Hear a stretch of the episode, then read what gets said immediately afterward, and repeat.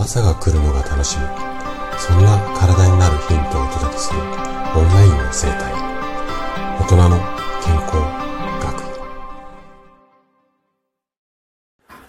おはようございます。高田です。今日は症状の講義ということで頭痛のねシリーズをお届けしていくんですが、うん、今回はねこんなタイトルでお話をしようかなというふうに思います。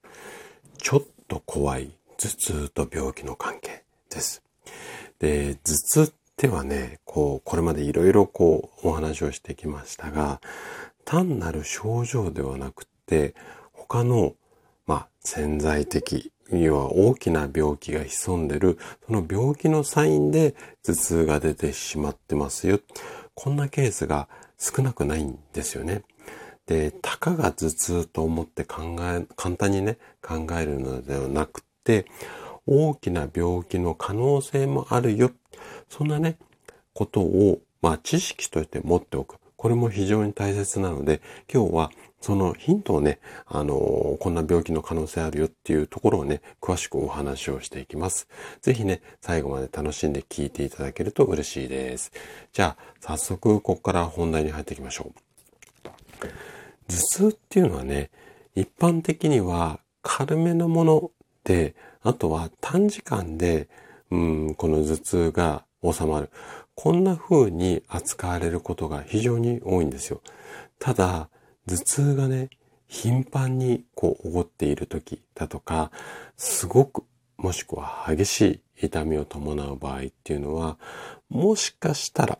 全部が全部ではないんですが、もしかしたら大きな病気の可能性っていうところも、ちょっとね、頭の片隅には入れといた方がいいかなっていうふうに思います。で、病気の場合、もしこの頭痛の原因が病気の場合は、これまでお話ししてきたね、セルフケア、あとは整体院での治療、もしくは今回中心でお話ししている食事とかで改善するっていうのはちょっと難しいので、やっぱりね、適切な医療機関での対応が必要となるんですが、これがね、病気が原因か、それ以外かっていうこの判断って、あなた自身が一人でするってなかなか難しいのが実際のことだと思うんですよね。そこで、この頭痛に関連する病気っていうのは、こんなことがありますよ。で、その原因だとか、まあ、症状、あとは特徴、これを本当に簡単ににはなるんですが、ご紹介をさせていただいて、で、このあたりを知識として持っておけば、いろいろやったけれども、なかなか改善しないっていう場合は、もしかしたらこの辺の病気が原因で頭痛になっている可能性も多いので、そういった場合はね、一度病院にご相談っていうのも大切かなというふうに思います。はい。じゃあね、えっ、ー、と、こんな病気がありますよっていうのを、えっ、ー、と、1、2、3、4、5、5つ紹介したいというふうに思います。まず一つ目。これがね、高血圧なんですよ。で、えっ、ー、と、頭痛がね、高血圧の兆候として発生する。こんなケースも少なくないんですよ。で、特に頭痛が朝に起こって、もともと血圧が高い人が朝頭痛起きやすい。これはね、結構あります。症状として。なので、これは血圧を下げるような、まあ、あの、ひどい場合はね、お薬で血圧下げるってこともコントロールできるので、こういった治療が必要になりますので、もしね、もともと血圧が高めの方っていうのは、この高血圧が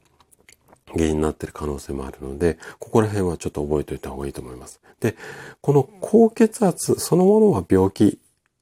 っていうわけではないです。命にすぐに関わるってわけではないんですが、この高血圧が原因でいろいろな大きな病気につながるっていうケースもあるので、ここはね、ちょっと注意が必要かなというふうに思います。はい。じゃあ、二つ目ですね。二つ目。これ気をつけなきゃいけない病気なんですが、脳卒中です。で、頭痛がね、突然発生して、非常にね、強い頭痛の場合は、もしかしたら脳卒中の可能性っていうか兆候が出ている場合もあります。これは緊急性があるので、もう、で、突然激しい痛み、頭がガーンってこう、ハンマーで殴られたようなとかっていう表現をされる場合もあるんですが、こういった場合はもうね、すぐ病院に書き込んでもらいたいです。もう救急車呼んでもいいぐらいかもしれないので、なので、こういった病気の可能性があるってこともちょっと注意しなきゃいけないですね。で、次。今度はね、脳腫瘍です。で、脳腫瘍と脳卒中。これはね、もうセットで覚えておいていいかなというふうに思うんですが、脳卒中の場合はドーンって急に激しい痛みが来るんですが、この脳腫瘍の場合は、頭痛がね、定期的に、で、だんだんだんだんひどくなります。で、頭痛だけじゃなくて、吐き、吐き気がしたりだとか、あとは、もうめまい、強いめまいが起こったり、こんなような場合も多いので、頭痛プラスアルファいろんな症状がある場合は、ちょっとね、このあたりも気をつけなきゃいけないかなというふうに思います。はい。で、続いては、これは結構ご自身でもわかるものなんですが、医学的な表現をすると、頭部外傷なんですよ。要は頭に怪我しちゃった場合ですね。で、例えば、事故に遭っちゃったとか、スポーツ中に、まあ、何かしら頭にこう、ボールが当たったとか、バットで、バットが当たっちゃったとか、うん。そうね。あとは、乗馬で落馬したとか 例えばそういうような、要は外の傷ですね、外傷が起こった場合は、それが原因で頭痛になる。ここはもう完全に病院さんの領分なので、で、原因もなんとなくご自身でわかることが多いので、ここはね、早めに病院での治療がいいかなというふうに思います。あと一つ、意外や意外と思われるかもしれないんですが、感染症です。これは、例えば、風邪とかインフルエンザの感染症の症状の一部として現れることが多いです。で、風邪はね、軽めのものであればお休みをしていれば治るんですが、インフルエンザである場合は適切な治療が必要になる場合もあるので、こういった場合はもう病院での治療を優先しなきゃいけないので、感染症っていうのも一つ頭痛の原因としてあるっていうのは覚えておいた方がいいかなというふうに思います。でね、この辺の話をすると、頭痛は必ず病気の兆候ではないっていうふうにおっしゃる方もいらっしゃいます。